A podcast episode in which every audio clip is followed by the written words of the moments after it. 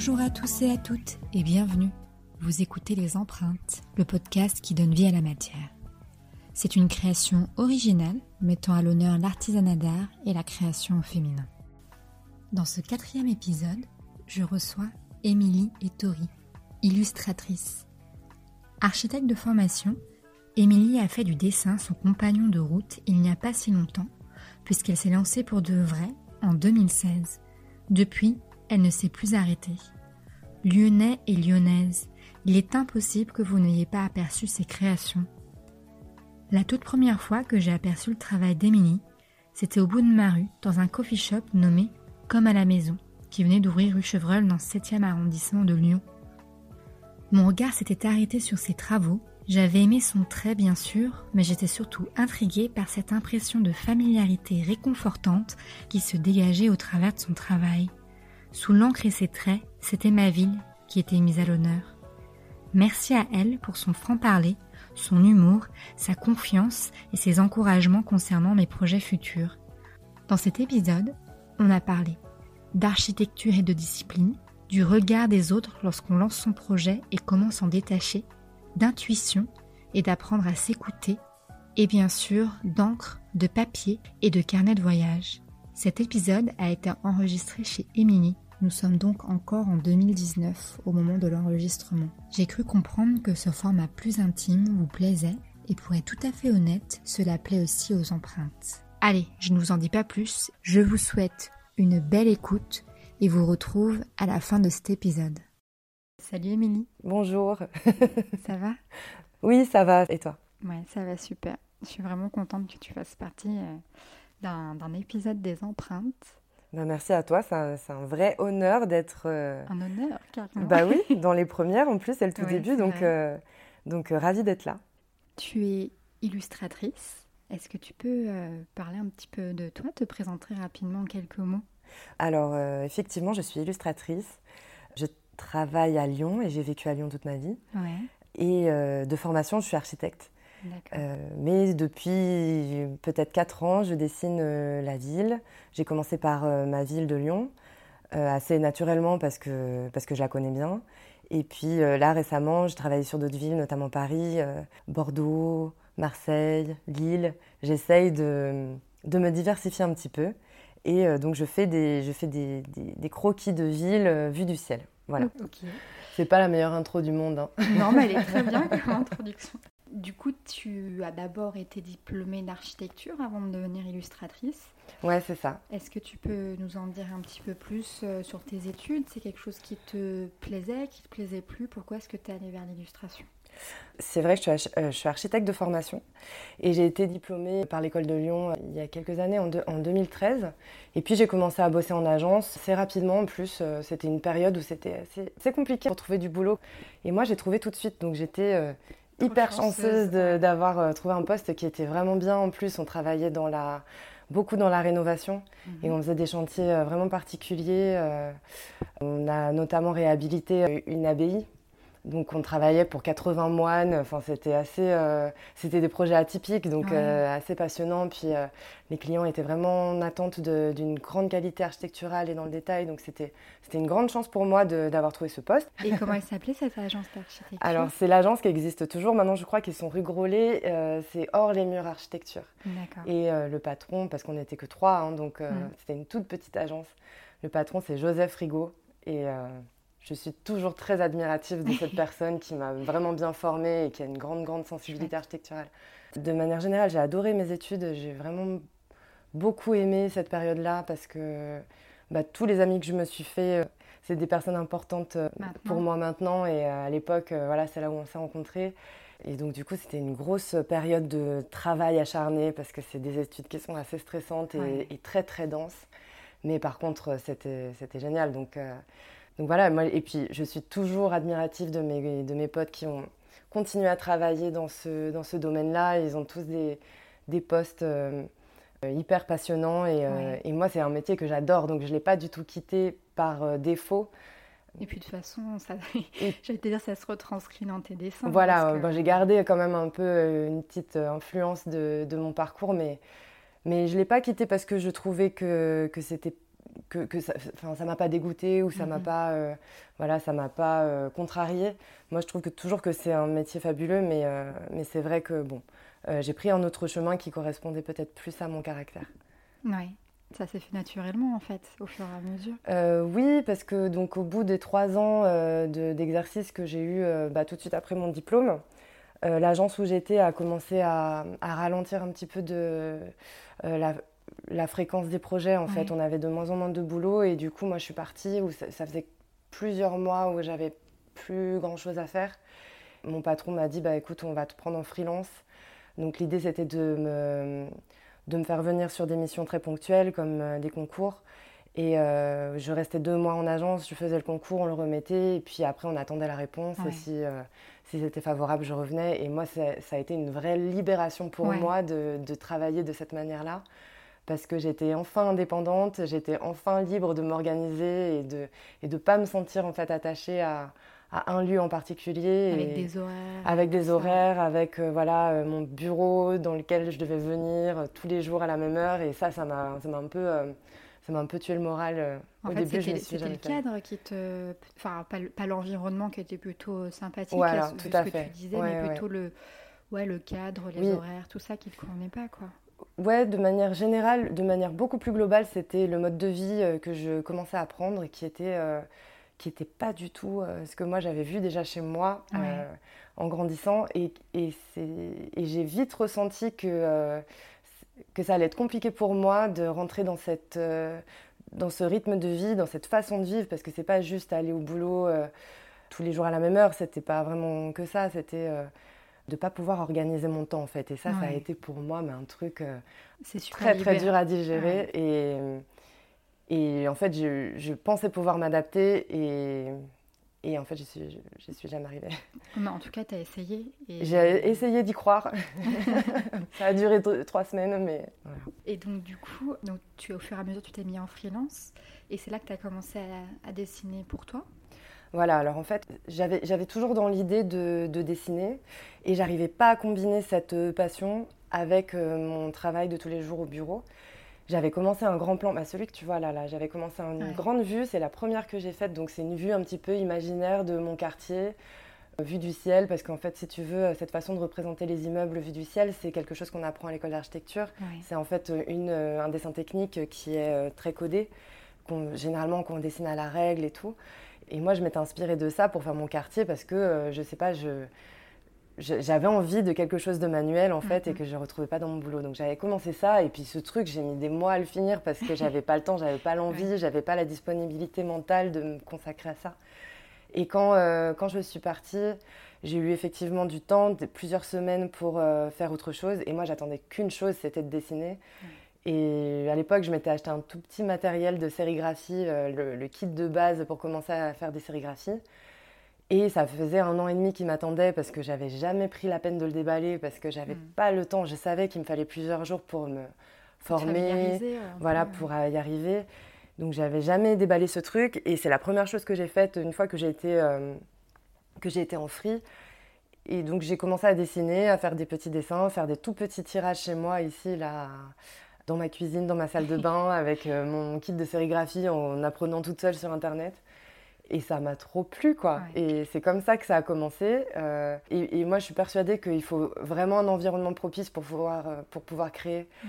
Et si tu n'as pas cette disponibilité un peu dans ta tête, c'est quand même compliqué. Alors que c'est vrai que matériellement, en fait, ça m'a pris, ça m'a pris trois heures de temps, tu vois. J'aurais pu le faire n'importe quand, mais j'avais pas, pas envie de le faire. Voilà, j'avais pas l'esprit libre et j'avais pas envie de le faire à moitié. Donc, euh. Puis à ce moment-là, j'ai eu une amie qui m'a proposé de faire une petite expo euh, montée de la Grande Côte à l'époque. Et je lui ai dit oui alors que j'avais rien du tout. et j'ai passé après bah, des nuits à, faire des, ouais, à faire des tirages. En plus, je, je me pose toujours la question maintenant à l'heure actuelle comment j'ai fait pour sortir des tirages euh, en sérigraphie ici toute seule, sachant que j'avais pas de matériel. Parce que maintenant, si tu veux, je faisais plusieurs couleurs en fait. Donc, je mhm. faisais euh, mes dessins de, ville, j'imprimais les ombres et après, je venais caler au millimètre près euh, le dessin pour imprimer euh, bah, le, dessin en lui-même au trait. Et s'il y avait un décalage de 1 millimètre, le dessin était foutu parce que tout était décalé. Et Maintenant, moi, je suis capable de faire ça parce que dans mon atelier, je me suis équipée depuis, j'ai d'autres écrans, j'ai d'autres tailles et surtout, j'ai des charnières qui me permettent de, de caler, les, dessins, et que ce soit toujours la même chose. Et à l'époque, j'ai réussi à sortir des tirages, mais je crois des tirages de 30 exemplaires sans rien du tout, au hasard, au pif.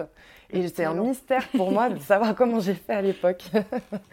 Donc voilà, c'était que j'étais acharnée, je sais pas. Et en fait, c'est grâce à ça que, que j'ai eu l'idée de faire des, des vues de quartier de Lyon. Donc, euh, c'est drôle. C'est comme tout, tout, a commencé par euh, une, petite expo et une amie qui t'a tendu la main. Et, euh, et, donc, du coup, tu as fait cette première exposition et après, tu n'as plus arrêté? Après, euh, oui, en fait, on m'a au tout début pour cette expo, euh, c'était monté de la Grande Côte et du coup, j'ai fait la Grande Côte en sérigraphie en me disant, bah, je sais pas, c'est là où je vais. C'est basique hein, comme, comme réflexion, c'était hyper plat. Je me suis dit, bah, je sais pas, je vais dessiner la Grande Côte vu que c'est là où on est et que les gens vont la reconnaître en allant à l'expo. Et puis je me suis dit, mais c'est quand même bizarre de faire que la Grande Côte, parce que voilà. Donc je me suis dit, bah, il y a la place à Tonnet pas loin, mhm. je vais la faire pour voir si les gens reconnaissent. Et puis le Vieux Lion, parce que pour moi, c'était les trois trucs un peu euh, emblématiques pour moi à l'époque. Et très vite, quand les gens ont vu cette série de trois dessins, ils m'ont dit, ah, mais tu veux pas faire chez moi? Euh, Moi, j'habite dans tel quartier, ça marcherait trop. Je dis, bah ouais. Et en fait, j'ai commencé à comprendre que les gens voulaient voir chez eux. Et c'est comme ça, en fait, ça a duré, euh, cette expo, elle a duré peut-être dix jours. Et c'est comme ça, en fait, que j'ai eu cette idée de faire, euh, de balayer un peu euh, tous les quartiers de Lyon.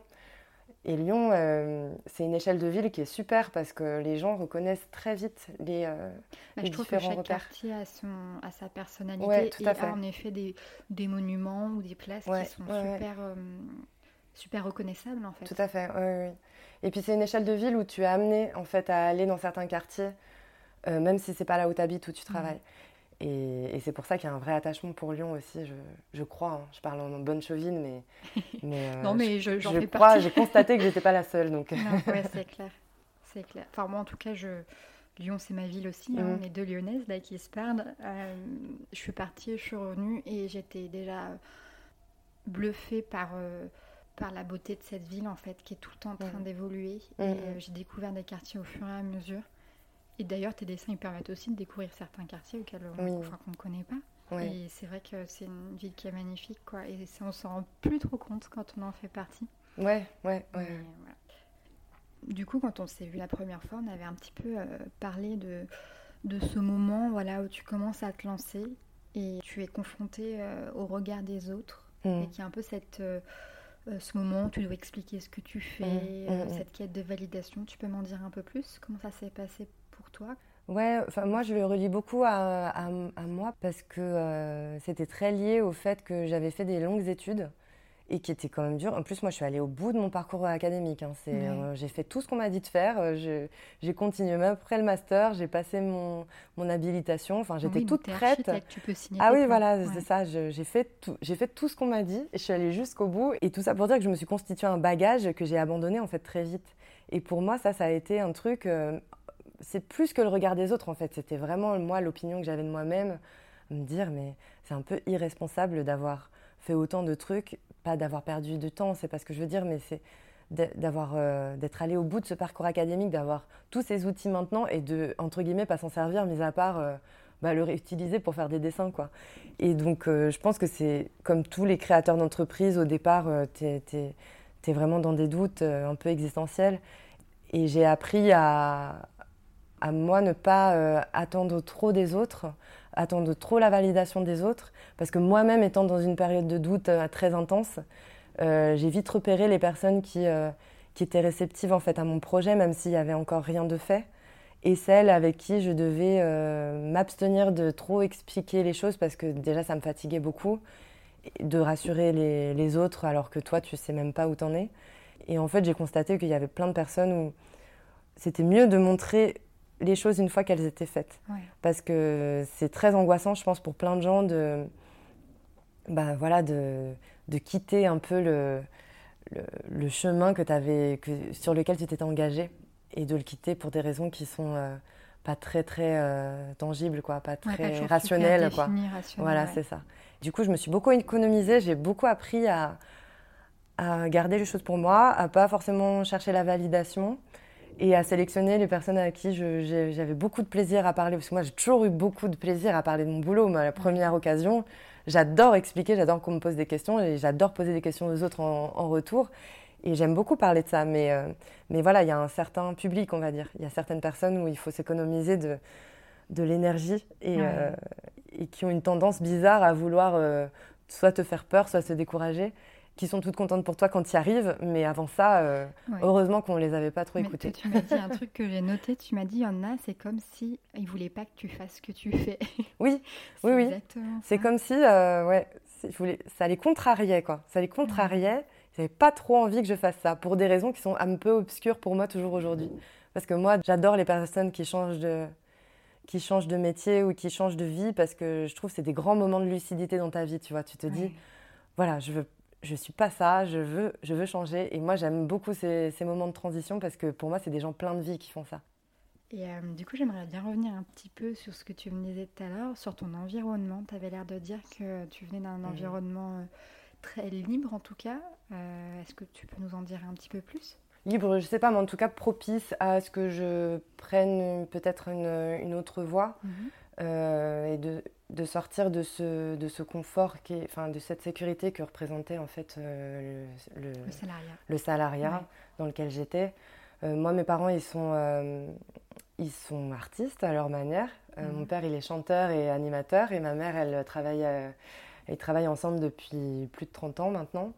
Et donc, je les ai toujours vus vivre en complet décalage parce que bah, eux, ils travaillent quand les gens s'amusent, donc euh, ils mm. travaillent tous les week-ends et euh, pendant les fêtes et pendant les soirées, en fait. Et donc, ils ont toujours eu ce mode de vie euh, complètement décalé et, en fait, comme tu dis, ouais, très libre sur un peu déconnecté des horaires et, et des obligations. Et, et du coup, c'était c'était ça un peu mon environnement quand j'étais petite. Et puis euh, après, par mes études, euh, donc j'ai fait un, bac en art appliqué. Mhm. Et là, je me suis fait beaucoup de très bons amis qui sont toujours les miens aujourd'hui. Et on a tous pris des voies euh, dans, les, dans les arts, en fait, dans le côté créatif. Voilà. Et donc, je me suis beaucoup entourée de personnes qui aujourd'hui travaillent bah, dans le domaine de la mode, de la création, de l'espace. voilà. Et donc, j'ai toujours un peu baigné dans, ce, dans cet univers artistique.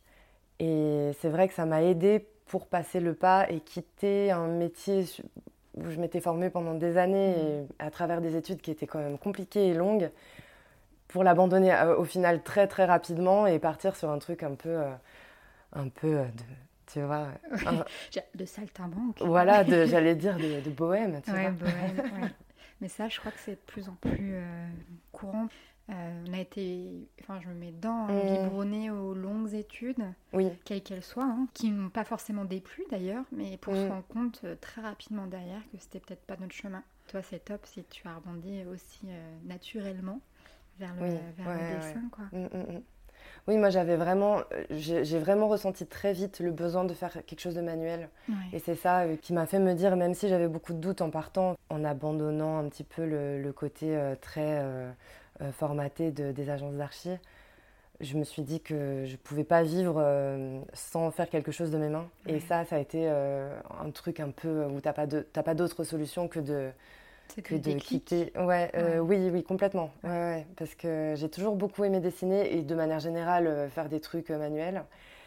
Et moi, l'ordi, ça m'a vraiment rendu triste en fait. C'était vraiment pas moi et de ne pas avoir de pendant, de ne pas avoir du tout d'alternative, euh, ça m'a vraiment fait, euh, fait prendre ma décision. Et, et, puis j'ai pas eu trop de transition, j'ai pas eu trop de temps pour y penser. Et donc, euh, donc ça aussi, ça m'a aidé.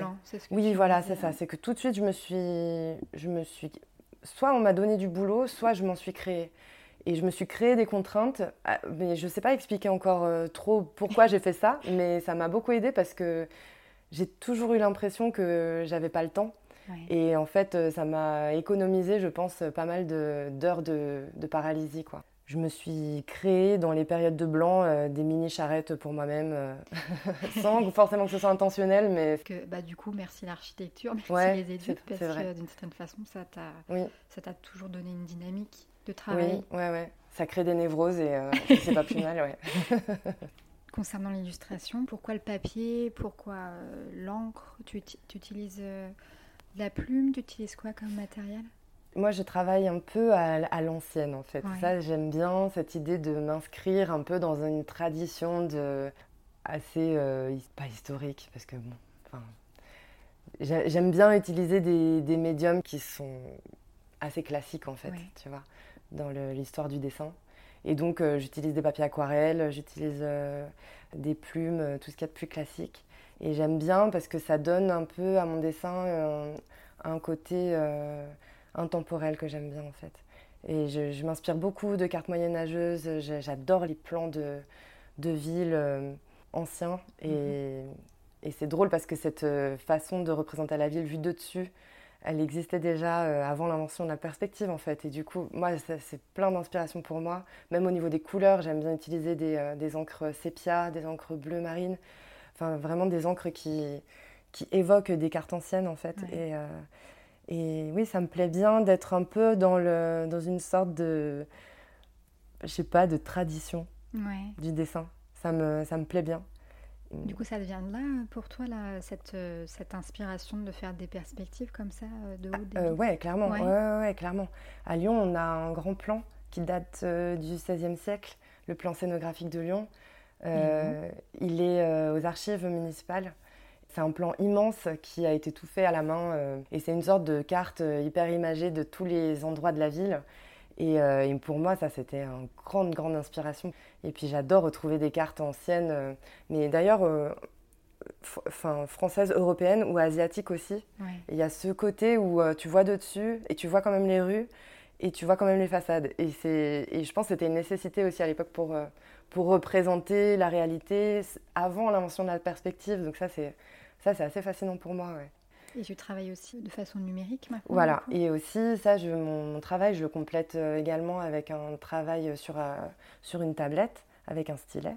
Ça, je l'utilise euh, beaucoup dans mes dessins pour faire les, les couleurs ou les ombres portées. Ça me permet de faire plein de tests, de, de, créer, en fait, des, de donner une autre dimension à la vue sans trop m'engager sur, sur le dessin. Et puis, euh, dans mes commandes, en fait, sur mesure également, je fais quelques commandes pour des entreprises, par exemple.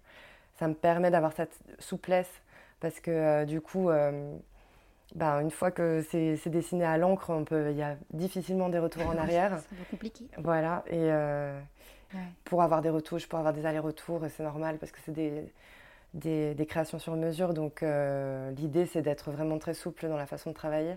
les commandes, j'ai choisi vraiment je fais pas tout ce, qu'on, tout ce qui arrive parce que j'ai, je me suis beaucoup épuisée à les faire et j'ai pas du tout envie de devenir une sorte de robot euh, où on me donne une adresse et, euh, et, je, je, sors une vue euh, comme j'en ai fait 100 000 avant. Quoi. j'avais cette dimension très mécanique que j'ai pris un moment parce que j'acceptais beaucoup de commandes de peur de ne pas pouvoir, enfin, de, de pas pouvoir en vivre, de ne pas pouvoir vivre de, de, de cette activité. Et j'ai eu euh, ce rapport très mécanique au dessin pendant un moment et ça m'a fait un peu peur parce que j'avais pas du tout envie que ça devienne une corvée ou que ça devienne euh, que ça devienne automatique en fait. Parce que moi, à chaque fois que je dessine, c'est, un peu bête à dire ou je sais pas, mais c'est beaucoup d'investissement mental en fait. Je, je me pose beaucoup de questions, beaucoup de questions même toutes ces années après. Mm.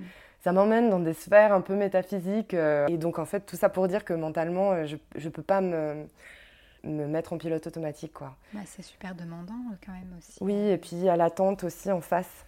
Et moi, j'aime bien faire des, des, vues et les publier après parce qu'elles me plaisent. En fait, je dessine pour moi. Et si ça plaît à quelqu'un d'autre, tant mieux. Une commande, on est toujours dans une demande et une attente. Et euh, c'est beaucoup de pression parce que j'essaye de ne pas décevoir. et donc, c'est pour ça qu'il faut que je sois investie dans le, dans le projet, qui me plaise à la base pour euh, pouvoir pour pouvoir euh, ne pas décevoir la personne en face. Quoi. Tu travailles comment? Tu travailles de nuit, tu me disais beaucoup? Mon, rythme assez naturel, c'est la nuit, ouais. Mais là, ça va, je me, je me cale sur les horaires des autres humains parce que on a ouvert la petite boutique et en fait, on ne peut pas dire aux gens de venir à 4 heures du matin. Mais euh, voilà. Mais euh, mon rythme assez naturel, si je m'écoute, c'est de travailler, de travailler la nuit.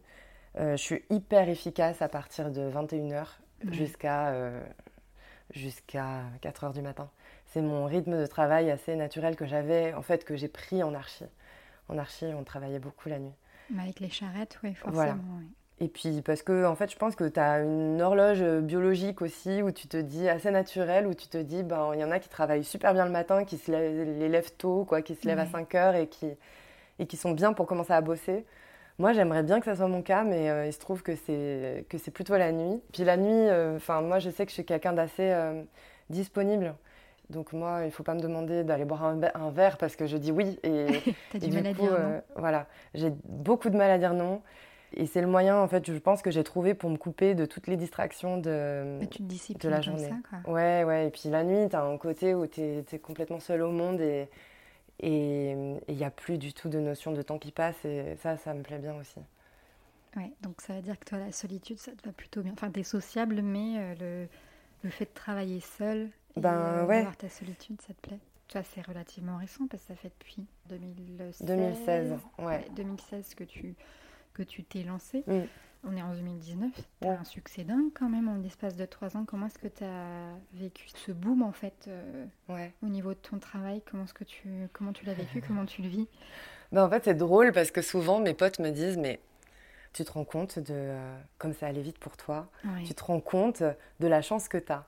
Et moi, en fait, j'ai un caractère où je, je vraiment, j'essaye de lutter contre ça, mais, mais je vois toujours ce que j'ai pas fait, je vois toujours ce qui me reste à faire, et en fait, je ne prends jamais de temps pour faire le bilan de tout ce qui m'arrivait, qui est fantastique. Franchement, mmh. moi, je, je, vis de ça aujourd'hui, et euh, c'est, tu m'aurais dit ça euh, en 2000, 2015, euh, bah, je t'aurais jamais cru.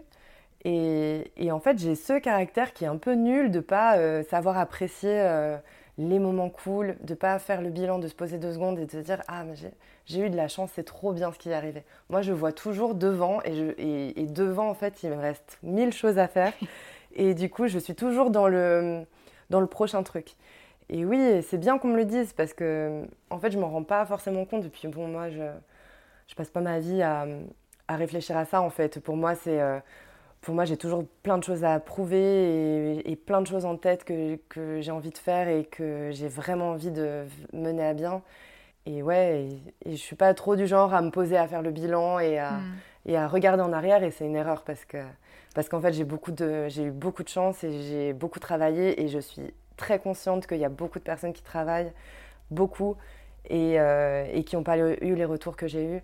Et, euh, et, donc en ça, j'ai beaucoup de, beaucoup de chance. Ouais. Après, c'est peut-être euh, des fois c'est aussi une oui. question de timing. Enfin, il y a plein de ouais. choses qui entrent en compte. Oui, et puis euh, oui, moi je suis assez sensible à ça. Ouais. Je, je suis assez persuadée qu'il y a, enfin, que chacun suit sa voie et qu'il faut être assez lucide sur ça et qu'il faut s'écouter. Mm. Et pour moi, les instincts, l'intuition, c'est vraiment quelque chose que j'écoutais pas beaucoup au départ. Et je prends la dimension du truc maintenant où je me dis, il faut vraiment s'écouter sur les choix que tu, que tu fais dans la vie et, euh, et pour ton boulot. C'est des choses euh, sensibles, assez inexplicables, mais qu'il faut quand même euh, prendre en considération. Je sais pas, mais moi je suis assez persuadée de, du fait qu'il n'y a rien qui arrive trop par hasard et qu'il faut, ouais. savoir, euh, faut savoir le voir en fait. Il faut savoir euh, il faut, faut savoir y faire attention. et s'écouter. Ouais, ouais, ouais. Et euh, bon, c'est ce que j'aime bien me dire. Après, bon, ça se trouve, dans deux ans, je retourne bosser en, en agence. Mais là, ouais, je suis assez d'accord avec toi. D'ailleurs, j'ai commencé à écouter euh, l'épisode de podcast oui, les métiers rares. Ouais. Oui. Donc, j'ai pas eu le temps de finir cet épisode sur cette, euh, cette dame voyante euh, qui était entre autres couturière avant. C'est Tout à fait. Elle parle justement de cette intuition. C'est assez fascinant. Ah ouais, complètement. Vraiment. Et puis en plus, c'est pas. Moi, j'ai un caractère assez terre à terre, enfin cartésien. Je suis pas trop dans mmh. les trucs de. Puis même, c'est dans, bon, dans l'éducation aussi. je pense que il y a des familles où on, s'écoute beaucoup, on écoute beaucoup euh, le, le, corps, euh, les, les répercussions des, des actes sur. Euh, enfin, comment dire? Le lien corps-esprit, tu veux dire? Ouais, il y a ouais. beaucoup de familles où j'ai l'impression tu, tu fais le lien entre ce que tu as dit et ce que tu as ressenti où tu donnes une signification à beaucoup de choses euh, mmh. qui, qui t'arrivent. Tout ça pour dire que moi, j'ai un esprit assez cartésien. C'est comme je te dis, là, tu vois, moi, je suis toujours dans le truc où je, moi, je, suis un, je déboule un peu, quoi. J'avance, je, je fais pas trop attention à ça. Et depuis ces dernières années, j'essaye de beaucoup plus m'écouter et d'accorder beaucoup plus d'importance à, euh, à des choses qui sont, qui sont pas... Euh, Qui s'expliquent peut-être moins Ouais, qui sont pas concrètes, quoi, tu vois. Mm. Qui sont juste des intuitions ou des sentiments ou d'une impression, je sais pas. Avant, je luttais contre ça, je le mettais de côté, je me disais non mais c'est bon, ça va aller. Et là, j'essaye de plus écouter. Et je pense qu'il y a quand même euh, une grosse part de, des décisions qui doivent être prises en ayant conscience de ça. Oui, je suis assez d'accord. Et, et, là, en ce moment, tu as un gros pop-up, euh, un pop-up store qui est à l'Hôtel Dieu. Oui. C'est énorme. et eh ben, ouais, 70 mètres carrés. Euh, on trouvait ça complètement énorme avec ma sœur au départ et et en fait, c'est complètement ce qu'il ce nous faut pour pouvoir afficher, enfin en, tout cas en termes de surface au mur, pour pouvoir tout afficher. Parce qu'au final, j'ai quand même euh, pas mal bossé en fait. Ah tu vois, c'est les moments où tu fais le bilan et tu te dis Ah bah oui, celui-là, je l'avais fait, je m'en souvenais plus et il faut l'afficher. Et oui, en fait, euh, on pensait faire une déco assez minimaliste, très aérée. Et en fait, bah, tu vas chez moi là-bas et, c'est blindé de trucs au mur. Donc, définitivement, le côté minimaliste, j'y arriverai jamais et, et c'est pas plus mal. Après, ça reste relativement épuré quand même. Oui, oui, oui. Donc, on est arrivé le 1er novembre dans les locaux et on part le jour de Noël, le 25 décembre. Donc, c'est beaucoup de boulot, mais en même temps, c'est euh, une belle période euh, où ça me permet aussi de rencontrer mes mes clients euh, qui généralement, euh, voilà, généralement achètent sur Internet ou achètent euh, dans d'autres points de vente et on n'a jamais l'occasion de se rencontrer. Et là, c'est un peu le, le rendez-vous de l'année, donc donc c'est très, c'est une très bonne ambiance. Moi, j'aime beaucoup. Trop bien. et du coup, qu'est-ce que ça fait de travailler avec sa sœur? Euh, bah, faudrait lui poser la question parce que je pense que c'est plus dur pour elle que pour moi. Moi, c'est un vrai soulagement parce que parce que si tu veux, euh, j'étais arrivée à un point de rupture où euh, soit je choisissais de, faire des colis toute ma vie et de plus jamais dessiner, soit je, m'associais à quelqu'un. Voilà, l'année dernière, on a décidé de travailler ensemble, en fait, depuis janvier dernier, donc c'est assez frais. Puis, en fait, c'est passé à une vitesse folle. Et ça m'a permis d'apprendre à déléguer, de refiler tout ce que moi, en fait, je pouvais faire faire euh, ma sœur le fait et le fait mieux que moi, je pense, parce qu'elle a plus l'esprit tranquille et puis parce que c'est plus facile aussi de, de prendre de la distance par rapport à mon boulot.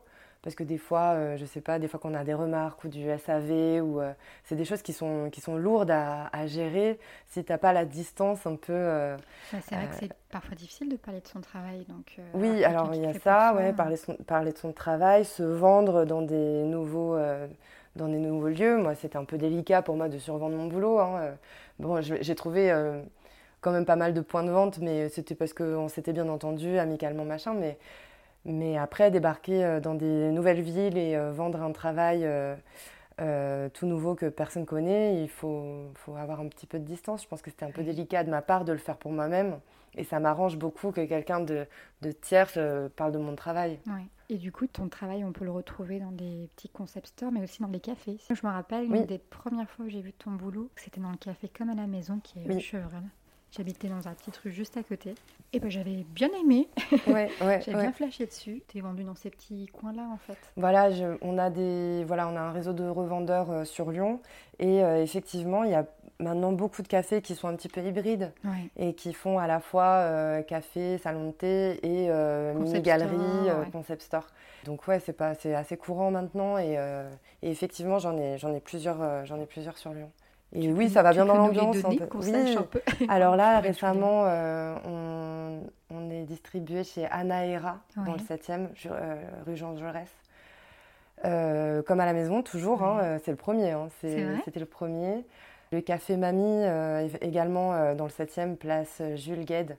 Et puis après, bah, j'ai mes grandes boutiques que j'adore, l'effet canopé, tout ça, Mathieu les classiques. Et, et qui, font des, qui nous aident beaucoup, euh, nous, en tant que, que créateurs, pour, euh, pour trouver des partenaires pros mhm. et, euh, et nous permettre de nous développer. Quoi. Ouais. tu m'as dit également que tu faisais un petit peu des petits, des petits carnets de voyage.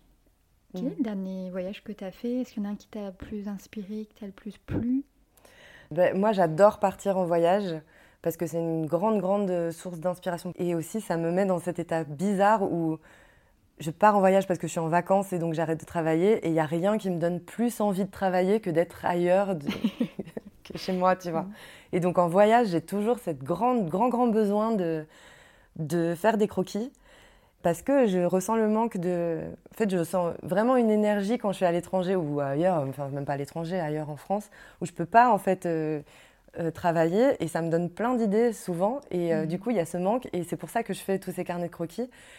Et aussi accessoirement parce que j'ai une mémoire terrible. Je pense que Alzheimer, c'est sûr que j'y passe. J'ai une mémoire mais médiocre et du coup, les carnets de voyage, c'est hyper important pour moi. Je note toute la chronologie de tout ce que je fais parce que, parce que quand je reviens, je m'en souviens déjà plus. Et enfin bon, j'exagère un peu, mais euh, c'est presque pas exagéré. Et du coup, les croquis, les textes, ça me permet de me reprojeter, de me dire ah oui, c'est vrai, j'étais là. Et j'aime beaucoup. Et là, le dernier que j'ai fait en date, c'est le Japon. Oui.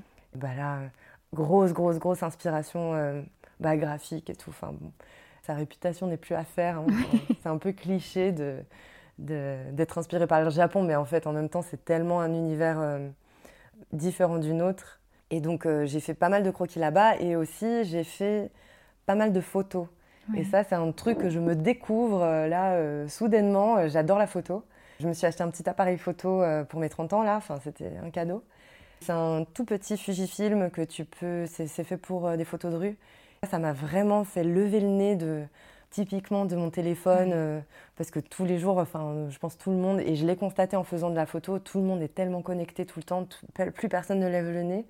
Surtout quand tu es en voyage où tu dois regarder où tu vas, tu as ton plan, avec le... le... téléphone, tu prends des photos aussi. Voilà, tu as, voilà.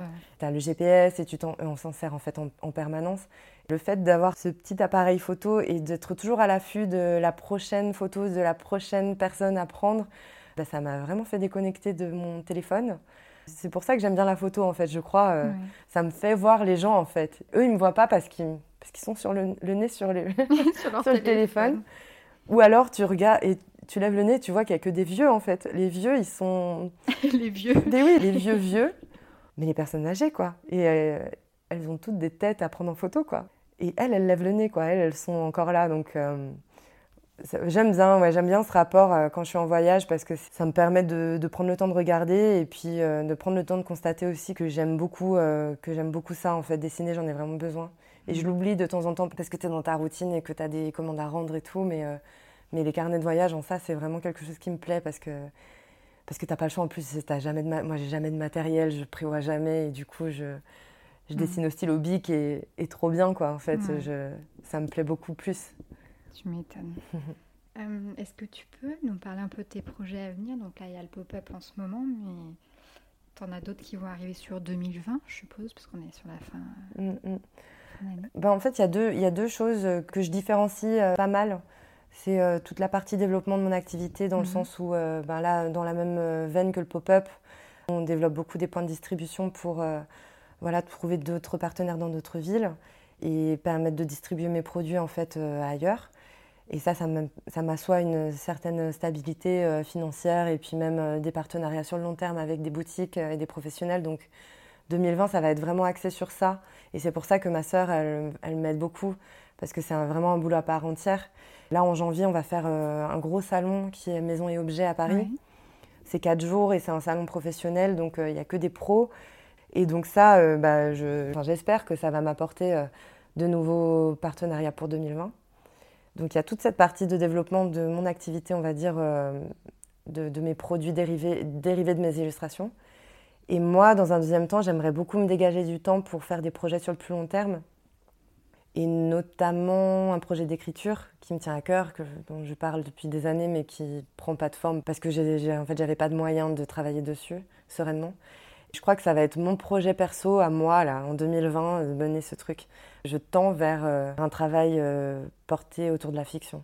Je, pense que c'est le, chemin que je suis en train de prendre avec mon travail.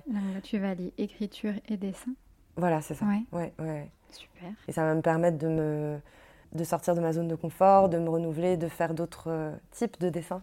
Et ça, j'en ai besoin parce que j'ai pas du tout envie, bah, comme je te disais, d'avoir ce côté mécanique du travail voilà, je sens que je prévois un tournant. J'essaye toujours d'anticiper un petit peu le, le développement de mon, mon, activité et de m'écouter en fait sur euh, les orientations que je veux donner à mon travail.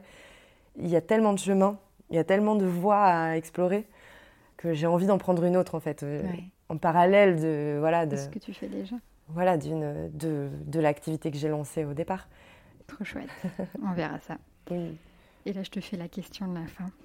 Il y a une question de la fin. Il y a une question de la fin. Quelle empreinte tu as envie de laisser avec euh, tes créations, avec, euh, avec ton univers? Euh... bah, En fait, moi, ce qui me plaît beaucoup dans mon travail, c'est que, en fait, mon empreinte, je la laisse pas.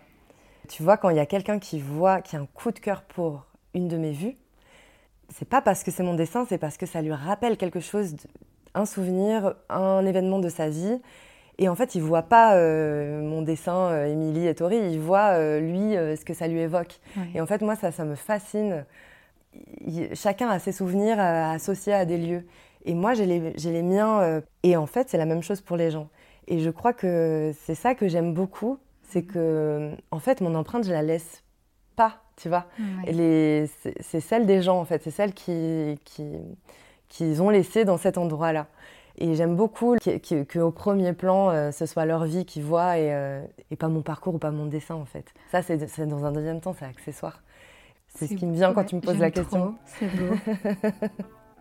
merci beaucoup, Émilie. Ben, merci à toi, c'était un plaisir. Et j'espère que je vais pas zozoter. Non, bah t'as pas l'air de zozoter là. Ouais, mais c'est toujours une grande surprise à la fin, tu verras. Il y a un truc, euh, il y a un karma autour des micros avec moi. On verra ça. et voilà, vous savez tout.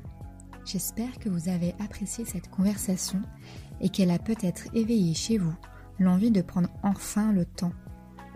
De prendre enfin le temps de sortir votre kit de sérigraphie ou encore d'attraper vos stylos et autres crayons à papier et si vous ne connaissez pas les vues aériennes d'Emilie, foncez sur son Instagram pour vous plonger dans son univers graphique. Pour conclure, je dédie cet épisode à mes amis architectes, ces amis qui m'ont fait découvrir l'univers de l'architecture et grâce auxquels je peux affirmer fièrement qu'une charrette n'est pas une carriole à quatre roues. Ne l'oubliez pas, votre métier est beau. Mais surtout, je dédie cet épisode à ma ville de Lyon et à tous les Lyonnais et Lyonnaises qui la constituent Qu'est-ce qu'elle est belle notre ville quand même. Enfin, pour ce qui est de remerciements, je remercie sincèrement Marion, à qui j'ai pu emprunter le matériel d'enregistrement et qui est tout simplement, je crois, une de ces belles rencontres que l'on fait et qui nous accompagne sur notre chemin. Encore une fois, merci infiniment à Johan Merienne pour la mise en contact. Il est un peu l'ange gardien des deux derniers épisodes des empreintes. J'en profite donc pour vous inviter à aller voir son travail, car il en a du talent lui aussi. Mais surtout, merci à vous pour votre écoute. Et puisque nous sommes désormais en 2020, je vous souhaite le meilleur pour cette nouvelle décennie qui démarre. Que vos projets, quels qu'ils soient, vous portent, vous épanouissent et vous rendent heureux. Si l'épisode et le podcast vous ont plu, n'hésitez pas à laisser une note ou un commentaire sur Apple Podcast. Mais surtout, s'il vous a plu, partagez-le. Partagez-le auprès de ceux et celles qui pourraient en apprécier le contenu. Et si vous souhaitez être au courant de la suite des épisodes, je vous invite à suivre les empreintes sur les réseaux sociaux. En attendant, je vous souhaite de rester curieux et curieuse et de continuer à tendre l'oreille. Et je vous dis à très bientôt.